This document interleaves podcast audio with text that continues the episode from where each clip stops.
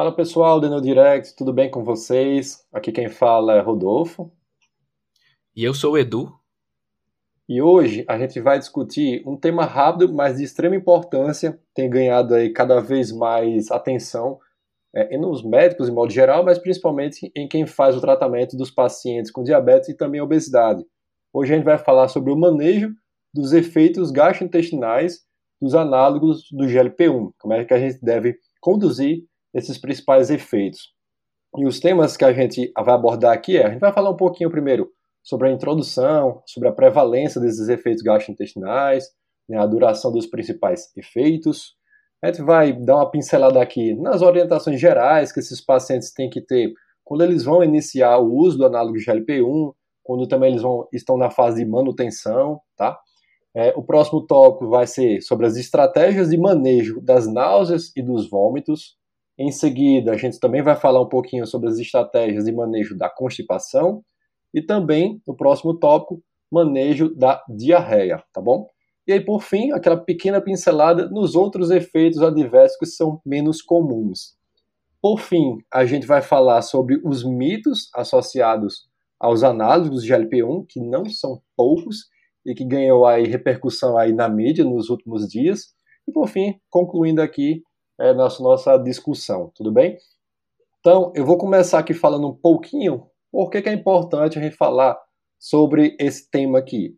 Primeiro porque cada vez mais tem surgido é, a novos análogos de GLP-1. Lá atrás a gente já teve a, o hexazenatida, né, nós tivemos depois a liraglutida, dulaglutida e finalmente né, o lançamento da semaglutida. Todos os análogos de GLP-1 aqui, tratamento do diabetes, mas principalmente a gente tem feito também muito da obesidade. E se a gente não informa direito, não sabe os principais efeitos adversos, muitas vezes esses pacientes acabam abandonando o tratamento, Edu. E às vezes o abandono de tratamento não é por sintomas graves, mas porque aqueles pacientes não foram orientados de forma correta como é que eles vão fazer o uso, e aí dá-se como um tratamento é, ineficaz, inadvertido, e por aí vai, tá? Então, Pessoal, falando um pouquinho sobre os efeitos colaterais, eles podem ocorrer em até mais ou menos 85% dos pacientes, percebam que não é uma casuística pequena, tá? Eles podem ocorrer principalmente nos pacientes obesos, em relação aos pacientes que têm diabetes. Por que isso? Porque geralmente são pacientes que apresentam o uso, uma posologia de doses maiores em relação aos pacientes com diabetes, tá? Ah, esses efeitos, felizmente, eles são transitórios e de intensidade leve a moderada na maioria das vezes, e eles podem surgir tanto quando você faz mudança de dose, ou seja, quando você está fazendo a titulação, é, mas também eles apresentam, podem aparecer, aparecer também né, na fase de manutenção, mas aqui é bem mais raro. Eles tendem até desaparecer nessa segunda fase aqui, tá?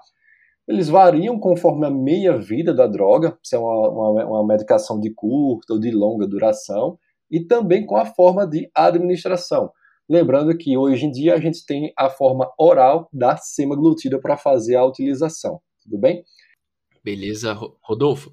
E, e, uma coisa importante também, como você falou, a maioria dos efeitos são leves ou moderados. A gente está falando aí de 99,5% dos efeitos e a descontinuação permanente da medicação é um evento raro. Menos de 6% dos pacientes, aí entre 1 a 6%, precisam descontinuar a medicação de uma forma permanente.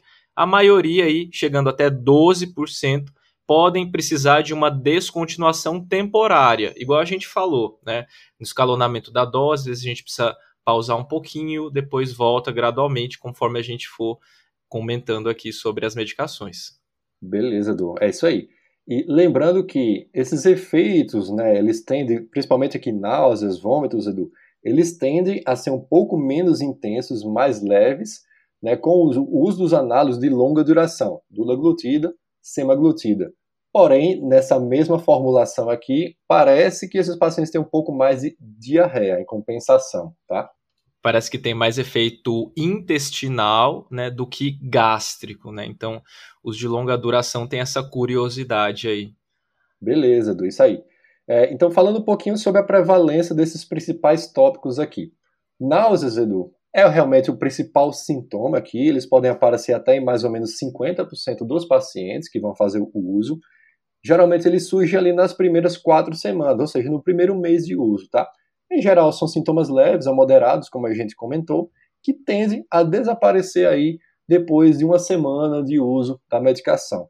Lembrando que também eles podem apresentar quando você faz a titulação muito rápida da dose, o que não é recomendado. A gente vai comentar um pouquinho mais à frente. Com relação aos vômitos, felizmente um pouco mais raro, até 20% dos pacientes eles podem apresentar é, os quadros de vômitos. Também, assim como náuseas, nas primeiras quatro semanas do primeiro mês, e também eles tendem a desaparecer uma semana depois que esses quadros se iniciaram. Partindo para a diarreia, um quarto dos pacientes, ou seja, 25%, eles podem apresentar e surgem também nas, prim nas primeiras quatro semanas aqui, Edu. E a constipação, por fim, parece ser um evento um pouco mais raro em relação aos anteriores. Até 12% dos pacientes eles podem apresentar, mas pacientes obesos parece que a prevalência é um pouco maior de constipação. Até mais ou menos um terço desses pacientes eles podem apresentar é, quadros de prisão de ventre. Né? E se inicia aí por volta das primeiras 16 semanas de uso, ou seja, nos primeiros quatro meses, tá? Mas principalmente realmente no primeiro mês, e que eles desaparecem em média, isso é um tempo médio, né, principais os estudos eles mostraram, é, eles podem durar em torno aí de 45 dias, 47 dias, depois eles vão é, desaparecendo, tá? A constipação, Edu. Exato, Rodolfo. E, e, parece ser um efeito muito mais crônico do que os outros efeitos gastrointestinais, né? Então, a náusea, o vômito, por exemplo, que você falou, a gente espera, principalmente, né, ali na, nas primeiras quatro semanas, mas depois tende a, a ficar bem. Geralmente, do início até a melhora, os pacientes não, não passam aí de uma semana com esse sintoma. Agora, já para esse quadro de constipação, como você bem falou, pode chegar aí a seis, sete semanas, né? Então é um sintoma um pouco mais persistente. Exatamente. Edu, e passando já para o próximo tópico, é, quais são as principais orientações, né, em termos de dieta, atividade física, que esses pacientes eles têm que receber uma vez que eles começaram a usar os análises do GLP-1? Beleza, Rodolfo. Aqui, orientações gerais em relação ao uso do análogo do GLP-1 é, na verdade, o que a gente sempre reforça sobre hábitos e estilo de vida. Porque a gente precisa lembrar que todos os trials, né, todos os ensaios clínicos que avaliaram os análogos de GLP-1, seja no paciente diabético, seja no paciente obeso, os pacientes eles foram orientados quanto à melhora dos hábitos de vida, foram orientados quanto à dieta e atividade física. E é, na verdade, isso também que a gente precisa fazer aqui a gente precisa estimular o paciente a uma prática regular de atividade física, pelo menos 150 minutos por semana de atividade moderada. A gente precisa orientar o paciente quanto a uma dieta equilibrada, e no caso dos pacientes obesos, uma dieta hipocalórica, tá? E tudo vai depender também do sintoma que ele está tendo. Como a gente vai falar mais para frente, por exemplo, o paciente que tem náuseas e vômitos, ele vai ter que seguir uma série de orientações, ele precisa comer pequenas porções, ingerir os alimentos de uma forma fracionada, mastigar bem os alimentos. Então ele precisa comer devagar também. Aquele momento da refeição ele precisa ser um momento de concentração. A pessoa ela precisa estar centrada na refeição, né? Evitar ficar mexendo no celular durante a refeição, assistindo TV, porque isso distrai. Às vezes ela pode acabar comendo mais do que deveria, passando além daquela, do que ela ficaria saciada, e aí, é claro, é, ela tá com aquele sintoma, né? O, o estômago vai estar tá com a lentificação do trânsito por conta do efeito da medicação, logo ela vai ficar com plenitude, vai ficar com náuseas e pode chegar a vomitar após a refeição. É sempre importante orientar essas pessoas a evitar de se deitar depois das refeições, pelo menos umas duas horas depois. Por quê? Vai ficar tudo meio que ali estacionado no estômago. É como se ela tivesse ali é, com toda a comida retida no estômago por um longo período. Então, ela pode ter sintomas dispépticos, sintomas de refluxo, se ela fosse deitar logo após a refeição, né? Por isso que a gente orienta também evitar de fazer uma refeição noturna muito próximo do horário que costuma ir dormir, porque senão ela pode ter sintomas noturnos aí também associados, Rodolfo. Perfeito, isso aí, Edu, excelente. E só acrescentando também, é, uma dieta, além de, de, baixas calorias, hipocalórica, também com baixo conteúdo de gordura, né, já que esses pacientes eles vão ter inicialmente um retardo na absorção e na digestão das, dos alimentos, evitar comidas doces em excesso também, comidas condimentadas, que eles podem piorar também um pouco os outros efeitos adversos. Né, do... Com relação à medicação, já dando aquela primeira pincelada, a ideia é começar com baixas doses e de progredir de forma lenta, né? que é o que a gente chama de start, start low and go slow. O que a gente vê muitas vezes é aparecimento de efeitos, principalmente gastrointestinais, porque os pacientes começam já com doses muito altas e fazem essa progressão muito rápido também, né, Edu? Então, a ideia realmente é Exato. é começar de forma lenta e gradual. É a principal forma Exato. de você tentar evitar esses sintomas. E, e, Rodolfo, a gente precisa lembrar também de respeitar a meia-vida da, da medicação, de duração da medicação. Então, por exemplo, a semaglutida subcutânea, a duração dela é de 168 horas no nosso organismo. E por isso, né, a posologia dela é uma vez por semana. Não existe nenhuma recomendação sobre o uso diário da semaglutida subcutânea. Não existem estudos comparando o uso diário com o uso semanal. Todos os trials que foram validados para avaliar a eficácia e segurança da semaglutida em diabéticos e obesos foram com uso semanal. Então, não existe essa recomendação, por exemplo, de uso diário para reduzir efeitos colaterais, tá? Isso não foi visto em nenhum estudo, isso não é prática baseada em evidência. Boa, Edu. Então, pessoal, vamos partir para o próximo tópico, que são as estratégias para manejo de náuseas e vômitos, tá? Como a gente já frisou, a náusea é realmente o principal sintoma aqui. Então, quais são as estratégias nutricionais, né, mudanças de estilo de vida, além daquilo que a gente já comentou?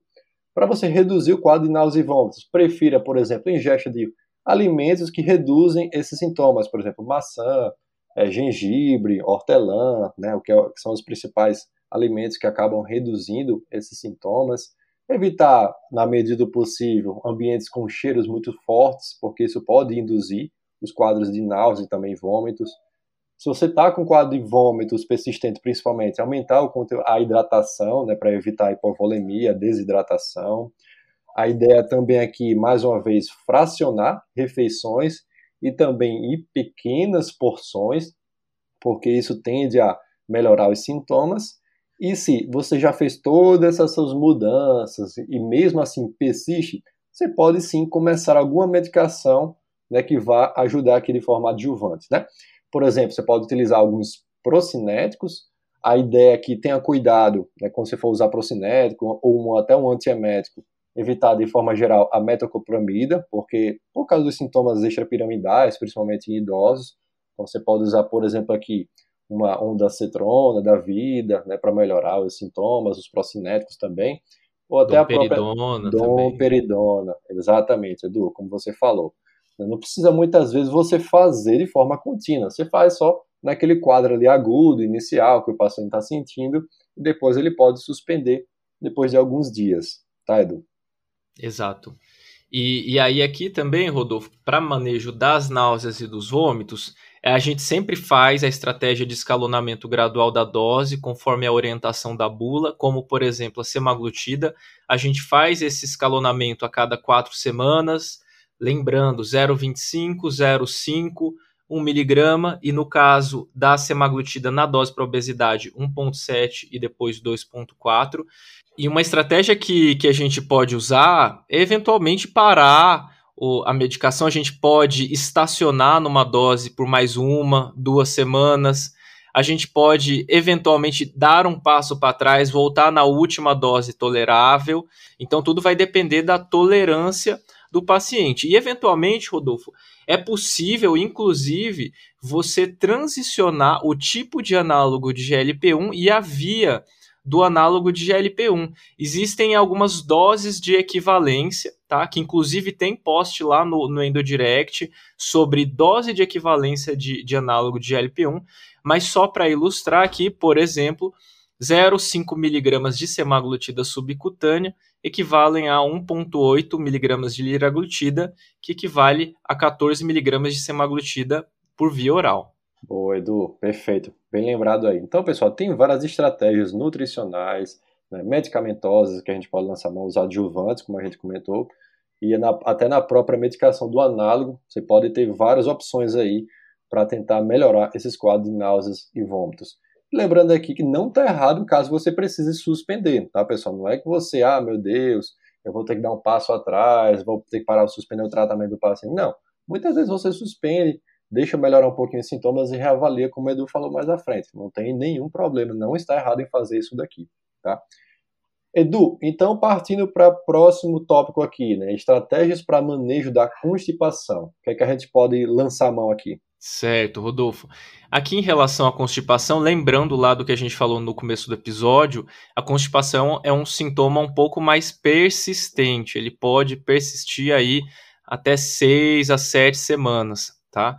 A estratégia do manejo da constipação, a gente pode fazer aquela estratégia do escalonamento da dose para tentar ganhar um pouquinho de tempo, mas aqui vai ser principalmente orientação quanto à prática de atividade física, maior ingestão de fibras e principalmente se hidratar bem, né, para formar essa água junto com as fibras que vai formar a ajudar na formação ali das fezes. Fontes de fibras naturais também, como por exemplo frutas, grãos, isso daí também é de grande valia aqui para o manejo da constipação. Existem algumas fibras também é, em farmácias que são vendidas, por exemplo, o Psyllium, que é o Metamucil, Fiber também citando algumas marcas, né? A gente não tem nenhum conflito de interesse aqui no podcast. Mas uma coisa que eu acho interessante também, além da parte da alimentação, Rodolfo, que a gente pode associar uma outra medicação para tratamento de obesidade para tratar a constipação, eventualmente, que é o Orlistat. Né? A gente precisa lembrar que o principal efeito colateral do Orlistat é diarreia, é esteatorreia. Então, quando você associa as duas, para quem tem constipação, é uma opção interessante, tá? Porque você vai ter o efeito sinérgico dessas duas quanto a esse efeito colateral. Isoladamente, o Orlistat tem uma eficácia baixa, né? Mas quando você associa com o análogo de GLP-1, pode ser que você tenha um efeito interessante aí. Muito bom, porque você potencializa a perda de peso porque você está atuando em uma outra via aqui de ação. Muito bem lembrado, Edu. Beleza. E aí, Rodolfo, agora passando para um outro sintoma intestinal, Manejo da diarreia. Como que a gente vai orientar esse paciente, Rodolfo, em relação à, à diarreia? E geralmente a diarreia ela, ela costuma estar associada a algum outro, alguma outra medicação que o paciente faz uso, geralmente, como que é? Perfeito. Então, só lembrando que a diarreia tem um quarto dos pacientes, e assim como náuseas, vômitos, persiste aí aproximadamente, surge no primeiro mês, tá? Então, das estratégias alimentares, o que, é que a gente deve evitar aqui, primeiramente? Né? Pelo menos na forma inicial, os laticínios, que eles podem realmente induzir a uma pior ou até uma manutenção dessa diarreia, evitar produtos laxativos, o café, reduzir o ingesto de álcool também, aqueles adoçantes do o xilitol, né, é, o manitol, tudo isso aí, né, os laxativos, obviamente. Sorbitol. Aqui, sorbitol. Então, todos esses ol aí que terminando é bom evitar também que podem induzir quadros de diarreia. As guloseimas também, né, que são balas, doces, tudo aquilo que também pode provocar uma irritação local do intestino aí, induzir ainda mais esses quadros de diarreia, tá? É, temporariamente, ao contrário da, da constipação, você pode reduzir também a ingestão de fibras aqui, tá? grãos, cereais, sementes, ameixa, pera, maçã, né, que são realmente alguns alimentos que podem aumentar um pouquinho esse trânsito intestinal. Então, você pode lançar a mão aqui de reduzir um pouquinho esses nutrientes, tá? Se hidratar bastante, obviamente, aqui, né, como manejo de qualquer tipo de diarreia, para evitar aqui a desidratação, a hipovolemia. É interessante, pessoal, aqui evitar o uso de líquidos isotônicos, tá? Esses líquidos que o pessoal acaba fazendo para tratar a atividade física, esportes de longa duração, tá bom? E do ponto de vista de medicação, você pode lançar a mão do, de alguns probióticos aqui para melhorar a diarreia, né? Ou até a própria loperamida, o famoso Imosec, tá, Edu, para melhorar um pouquinho. E como você bem citou, existe uma medicação para o diabetes, né, que como efeito adverso pode provocar a diarreia, que é a famosa metformina. Então, alguns pacientes que estão fazendo uso, por exemplo, da semaglutida associado com a metformina e principalmente com o omeprazol, esses pacientes podem aumentar sim o quadro de diarreia, principalmente nessa associação. Então a ideia aqui é manter o análogo GLP-1, mas se possível reduzir a dose da metformina, Edu. Boa, Rodolfo, legal. E antes da gente passar para alguns outros efeitos gastrointestinais menos comuns, é sempre importante a gente avaliar sobre a persistência destes sintomas que a gente comentou e sobre o surgimento de outros sinais de alarmes também. Então, por exemplo, tontura, desidratação, hipotensão ortostática, qualquer outro sintoma de alarme, a gente precisa sempre pensar em diagnósticos diferenciais e orientar também o nosso paciente caso os sintomas persistam, mesmo com as modificações de estilo de vida e mesmo com as medicações sintomáticas temporárias, ele precisa ir no pronto-socorro, principalmente para descartar complicações e descartar outros diagnósticos.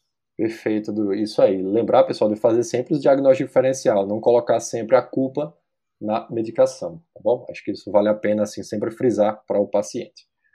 Passando então, Edu, agora para os outros efeitos que são menos comuns, né? Por exemplo, colelitíase, tem aquela história também da pancreatite aguda. Então, comenta um pouquinho mais para a gente aí sobre essas, esses possíveis efeitos. Beleza, Rodolfo. Em relação à litíase, o que, que a gente precisa lembrar aqui? Qualquer perda de peso, independente do que causou a perda de peso, se ela for uma perda de peso clinicamente significativa, maior do que 1,5 kg por semana, esse paciente vai ter uma sobrecarga de, de ácidos biliares e de sais biliares. Isso vai aumentar a formação de cálculos biliares. Então, aqui não é um efeito específico da, do, do análogo de GLP-1, mas sim um efeito comum a qualquer medicação que leve à perda de peso. No geral, quando a gente avalia o risco de doença biliar, o risco de litíase biliar nesses pacientes, teve uma revisão sistemática com meta-análise que avaliou mais de 30 ensaios clínicos. E, no geral, esse risco de litíase foi muito baixo né, em pacientes é, diabéticos do tipo 2. No geral, na maioria dos estudos aí, o risco, a incidência ficou em menos de 3%, né? Então a gente precisa lembrar que, independente da causa da perda de peso, esse paciente vai ter um risco de formação de cálculos. É só lembrar da cirurgia bariátrica. Cirurgia bariátrica, ela leva a muita formação de litíase e nem por isso a gente sai contraindicando cirurgia bariátrica porque o paciente tem ou não litíase biliar. Então, assim, nem por isso também a colecistectomia ela é feita de rotina na, na, cirurgia, dentro da cirurgia bariátrica, né? Porque você precisa avaliar também o tipo de litíase que o paciente tem, o tamanho da litíase, o número de cálculos que o paciente tem, se ele é sintomático ou não, enfim, a gente precisa avaliar uma série de coisas. Mas em relação a isso, uma possibilidade, por exemplo, é, caso você tenha um paciente com uma colelitíase sintomática, um paciente já tem alguns cálculos grandes, e você ficou ali com o receio da perda de peso que ele vai ter e daquilo piorar a colelitíase dele, você pode lançar mão de uma medicação que é o ácido sudazoxicólico, que também é usado aí no pós-operatório de cirurgia bariátrica, naqueles pacientes aí que têm um risco aumentado de, de litíase ou de complicações biliares. Muito bom, Edu. E com relação à pancreatite aguda, causa, aumenta, como é que é essa correlação aí? Beleza, Rodolfo. É, em relação à, à pancreatopatia, a, aqui a nossa preocupação é principalmente com relação à, à pancreatite e com relação. Existe uma preocupação também com relação a tumores pancreáticos, tá? Em, em relação a câncer de pâncreas. E aqui eu vou mencionar aqui uma meta-análise que reuniu aí mais de 50 mil pacientes de ensaios clínicos randomizados com análogo de LP1 que avaliaram desfechos cardiovasculares. Por exemplo, o Susten 6, por exemplo, o LEADER, né? E o que, que foi visto nesses estudos? Não houve aumento significativo do risco de pancreatite e nem de neoplasia pancreática. O que a gente sabe em relação aos análogos de LP1? Existe um aumento transitório e geralmente de leve intensidade das enzimas pancreáticas, da amilase e lipase.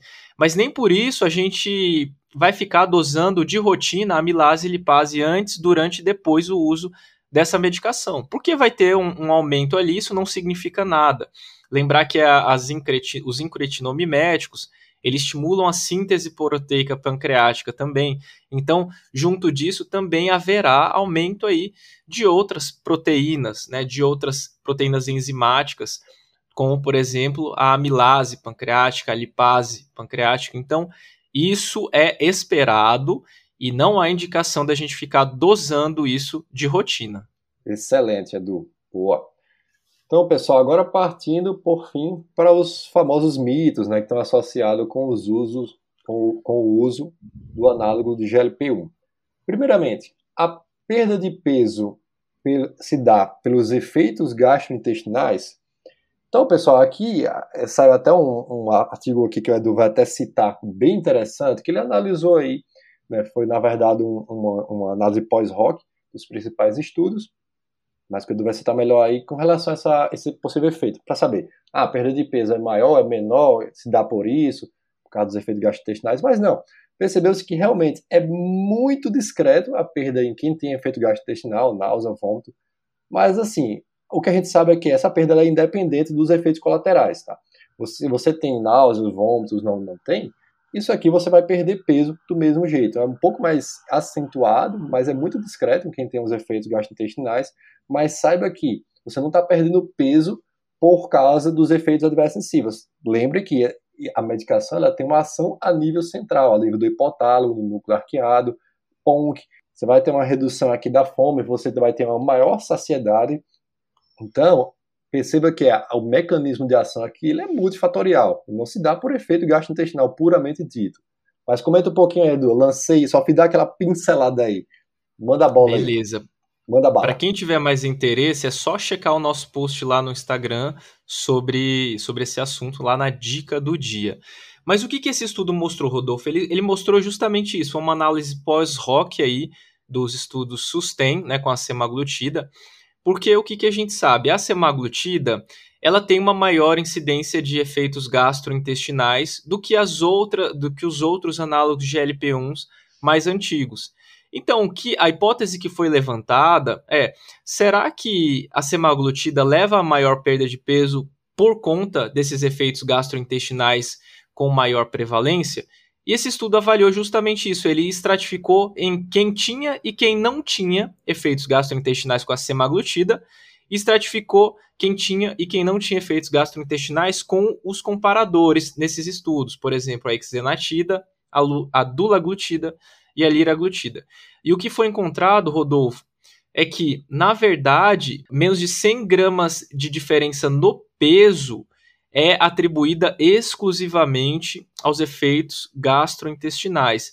Então, assim, a, a grande parte dos, da perda de peso dos pacientes que fizeram uso de semaglutida, ela independe dos efeitos gastrointestinais. Uma coisa que a gente precisa lembrar também dos, dos ensaios clínicos com a semaglutida é que, primeiro, os pacientes eles tinham mais sintomas gastrointestinais, principalmente na, no primeiro mês, e dificilmente tinham após a 12 semana, né, após o terceiro mês, e mesmo assim esses pacientes continuavam perdendo peso ali para 40 semanas de estudo, 44, 48, eles continuavam perdendo peso. Então, assim, não é o efeito gastrointestinal que vai fazer o paciente continuar perdendo peso. Ela é independente do efeito gastrointestinal. Boa. Então, perda de peso depende dos efeitos gastrointestinais? A resposta é não. Isso é puro mito, tá, pessoal?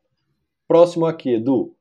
Pode usar os análogos de LP1 em, em que pacientes que têm sintomas dispépticos, por exemplo, é um paciente que tem uma doença do refluxo, é um paciente que tem uma hérnia de ato.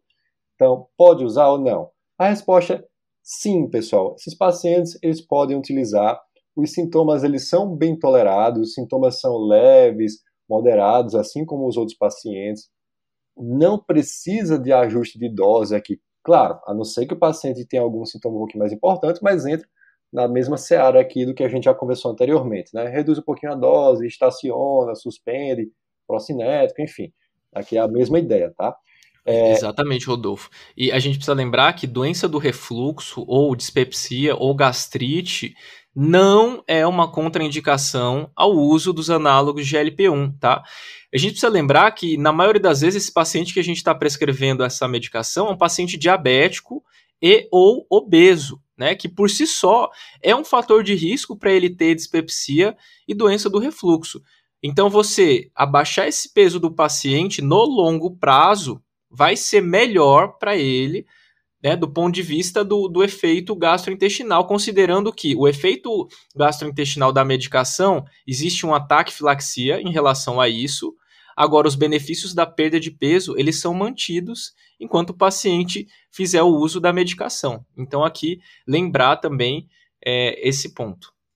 Perfeito. E não existe essa contraindicação em bula, tá, pessoal?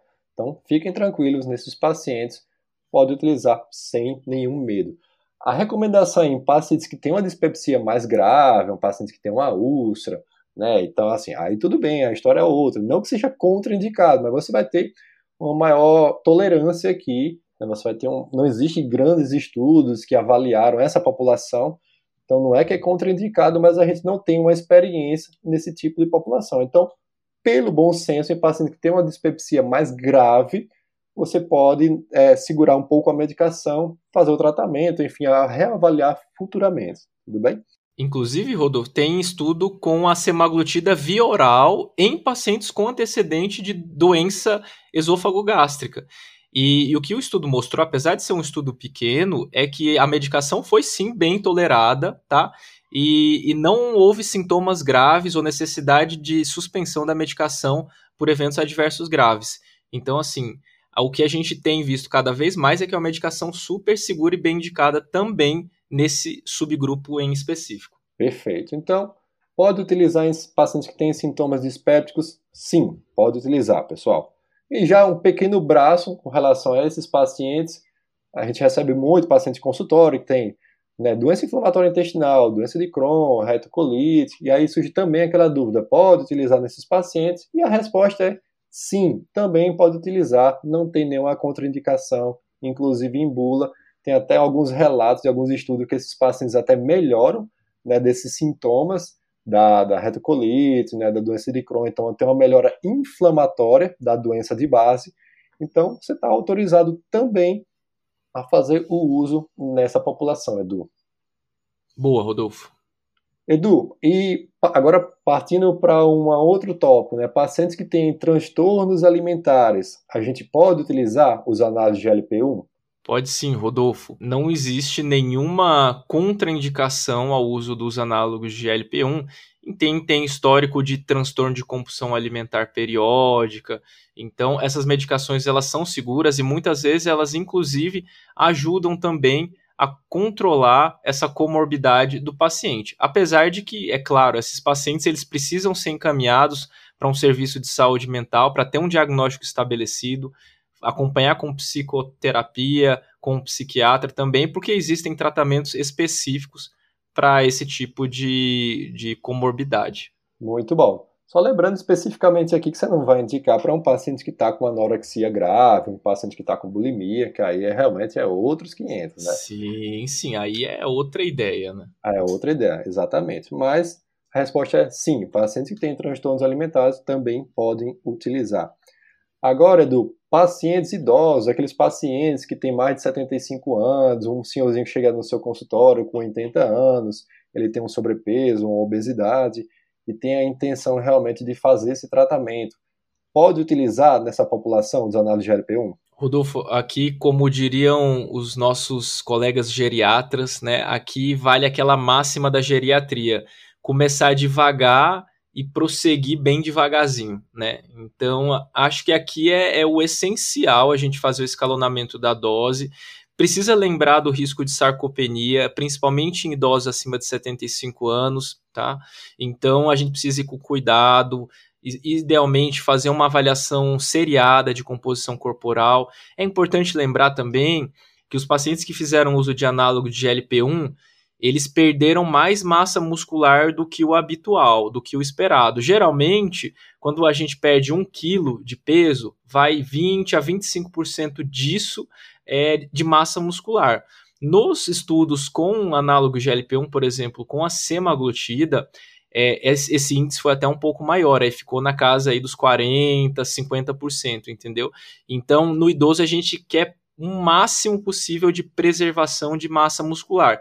Por isso que acho que aqui vale um alerta para a gente ficar assim atento, eventualmente né, os nossos amigos geriatras eles têm muito mais mão para manejar a questão da sarcopenia, de garantir uma ingesta proteica adequada, eventualmente algum suplemento, né, uma creatina aí, mas é válido ficar atento quanto ao risco de perda de massa muscular nessa população.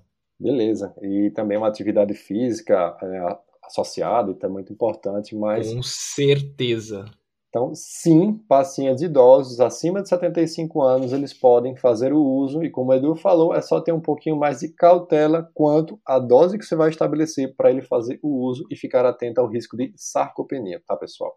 E por fim, Edu, só queria trazer o último tópico, que é aqueles pacientes que estão, é, a, mulher que está gestante ou que está amamentando. Será que você pode utilizar a medicação? E a resposta é não, pessoal não podemos utilizar nesse, nesse tipo de população aqui. Primeiro, que nós não temos dados suficientes nos estudos para esse tipo de população, tá? A bula, inclusive, ela recomenda, especificamente pensando aqui na semaglutida injetável, ela recomenda até você suspender dois meses antes de a paciente engravidar, tá? Devido ao tempo de meia-vida da droga ser um pouco mais longo. Então, a resposta nesse, nesse tipo de paciente que está a gestante está amamentando, nós não podemos utilizar a medicação. Uma vez que ela está gestante, tem que suspender e só reiniciar depois se ela não tiver mais amamentando. Aqui eu trago, Edu, só como um acréscimo, tem um, um, site né, que é o chama Lactamed, né, que é um, um, grande banco de dados, um database que é indexado aqui ao PubMed. E aí tem várias medicações que, caso você tenha dúvida, você pode colocar lá. E, por exemplo, eu coloquei a semaglutida. E ele informa que realmente nós não temos estudos suficientes que embasem o uso, por exemplo, na amamentação, que apesar de a semaglutida ser um peptídeo de alto peso molecular, e tem, tem mais de 4 mil Daltons, né, e boa parte dela, 99%, ser ligada a proteínas, é, é pouco provável né, dessa molécula ela passar pelo leite materno. E, inclusive, se passasse, ela seria provavelmente destruída pelas enzimas né, do trato gastrointestinal do bebê. Mas isso aqui é só uma suposição, né? nós não temos embasamento científico suficiente para endossar esse uso. Então, não é utilizado, não é indicado fazer uso na gestante no lactente. Tá, na amamentação, desculpa. Beleza, então, pessoal, era basicamente isso aqui que a gente queria conversar com você. Bate-bola rápido, tá? Eu sempre gosto né, de frisar aqui que para você começar o tratamento dos análises GLP-1, seja para um paciente diabetes ou um paciente obeso, você tem que passar pelo menos por quatro pilares, que é antes de prescrever a medicação e o paciente começar a usar, você dá uma orientação nutricional básica, que são aquelas estratégias iniciais que o Edu comentou, que a gente comentou um pouquinho aqui, né? enfatizar também uma prática de atividade física regular, falando especificamente da medicação, você tem que explicar como é que ela funciona no organismo do paciente, tá? Explicar os principais efeitos adversos e como é que ele vai manejar esse efeito aqui, né? E transmitir expectativas realísticas para a perda de peso do paciente, né? Não saber que ele vai, por exemplo, uma perda de peso garantida, né? Que a gente vê alguns profissionais, infelizmente, aí acabam divulgando.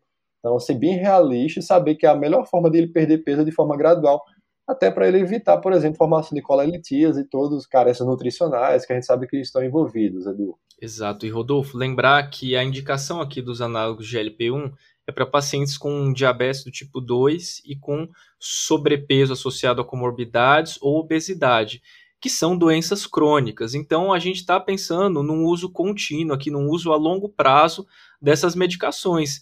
Então, se a gente está pensando no longo prazo, a gente pode ter paciência no escalonamento da dose. A gente não tem pressa aqui, tá? A gente está prezando principalmente pelo benefício do paciente, pela melhora clínica a longo prazo, principalmente. Fechou, Edu. Então eu acho que era isso, pessoal. Espero que vocês tenham gostado dessa nossa discussão aqui, né, gera muita dúvida em quem faz o uso da medicação e também quem prescreve. Dúvidas, mandem para a gente depois no direct, que a gente vai né, trocando ideias aqui. Exato, e não esqueçam de avaliar a gente nas plataformas, isso ajuda a gente demais. Sigam a gente no Insta, arroba Endodirect, se inscreva no nosso canal no YouTube e tamo junto. Boa, dá-lhe like. Valeu, Edu. Abraço. Valeu, pessoal. Abraço.